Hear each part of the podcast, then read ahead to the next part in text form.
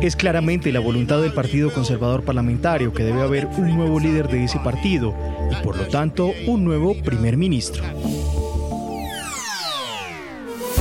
Hola, bienvenidos. Es jueves 7 de julio y estas son cinco de nuestras noticias del día en NTN 24.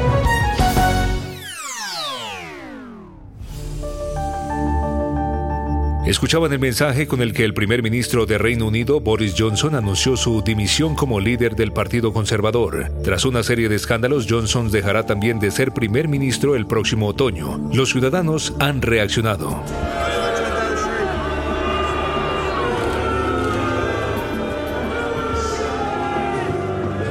En las últimas horas perdió el apoyo de casi todos sus ministros. Ahora estos meses los culminará con su equipo provisional recién nombrado. Desde el Reino Unido, la periodista británica Natasha Tinsley nos cuenta qué viene si consideramos eh, escándalo tras escándalo, em, como ha sido a lo largo del, del, mes pasado, sí ha habido muchísima presión para que dimitiera.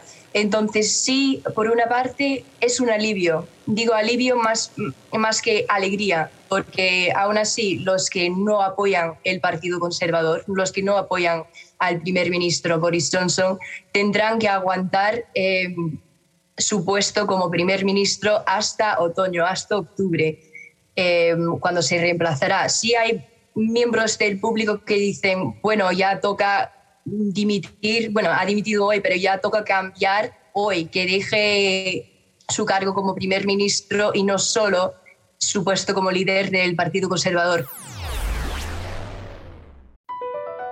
Across America, BP supports more than 275,000 jobs to keep energy flowing.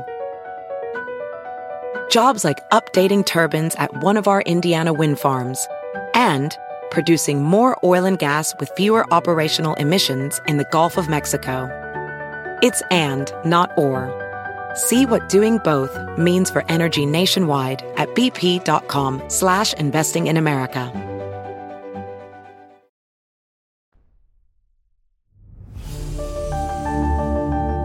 El dólar estadounidense se dispara frente a numerosas monedas locales en América Latina. Los expertos temen que se encarezca el crédito, se ralentice la actividad económica y se limite la recuperación. ¿Cómo lo notaremos? Nos lo cuenta Nicolás Kachanowski, profesor asociado de Economía en la Universidad Estatal Metropolitana de Denver en Estados Unidos.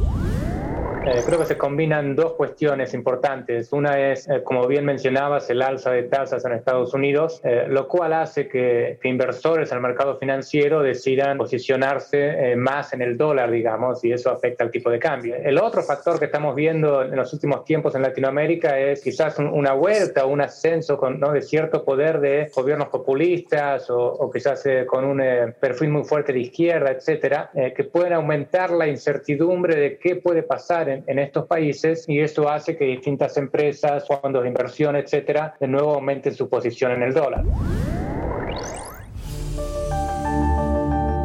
Dos anuncios del presidente electo de Colombia, Gustavo Petro, han preocupado la agenda en ese país. El primero, la revelación de Alejandro Gaviria, es rector de la Universidad de los Andes y exministro de Salud y ex precandidato presidencial por la coalición de centro como el nuevo ministro de Educación. El segundo, la posición sostenida de eliminar la Procuraduría. Ese órgano de control político ha sido polémico en los últimos años. Sobre este último punto consultamos con Rodrigo Pombo, abogado, magíster en acción política.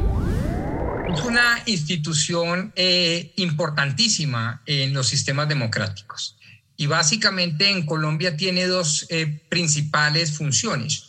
Una es velar por el interés general de la gente.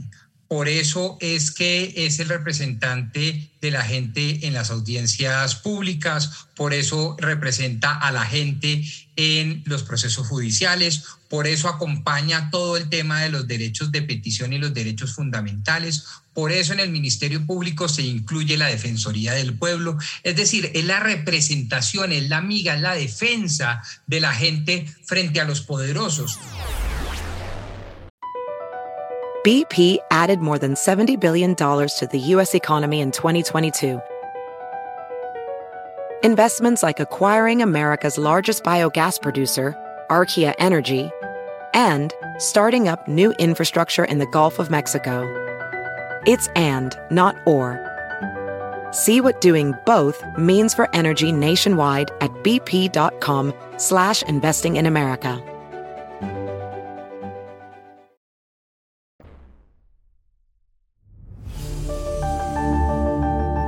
Dos fondos de inversión estadounidenses crean una sociedad conjunta con una empresa venezolana para potencialmente extraer y exportar crudo y gas, hoy limitados por las sanciones. ¿Se están preparando las empresas para un posible levantamiento de sanciones internacionales, particularmente de Estados Unidos? Lo conversamos con Antonio de la Cruz, analista experto en petróleo y energía en Inter-American Trends. Recordemos que Chevron está detrás buscando que la administración Biden logre entregarle la licencia de que ellos pueden regresar a Venezuela a levantar crudo como lo está haciendo hoy Repsol y Eni y de esa manera poner a producir mayor volúmenes de crudo en los campos que ellos están asociados con PDVSA. En ese sentido, Mochiri lo que está viendo es esa gran oportunidad, debe tener información privilegiada en la que el Departamento de Estado, conjuntamente con el Tesoro, es posible porque recordemos que en esa autorización a, a, las petroleras españolas e italianas, Chevron no tuvo la misma condición. Y al cierre, en España vuelve los Sanfermines, una de sus fiestas más internacionales.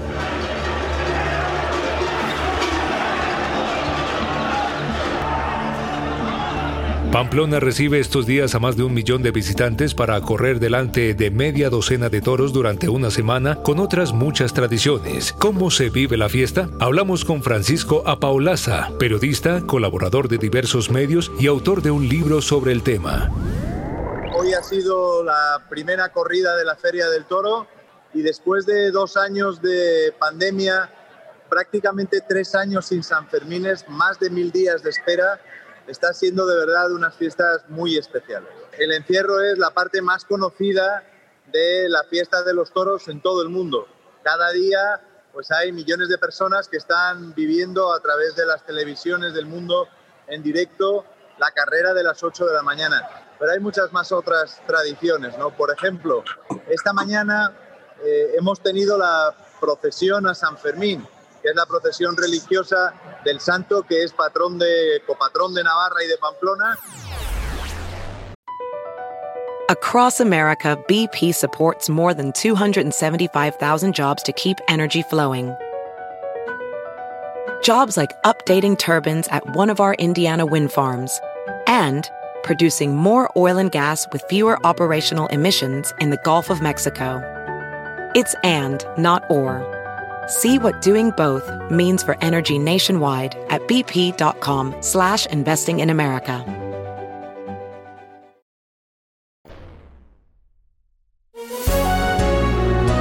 Si te gustó este podcast, puedes buscar más de nuestro contenido en nuestra página web www.ntn24.com. En el podcast de NTN24 te informamos y te acompañamos.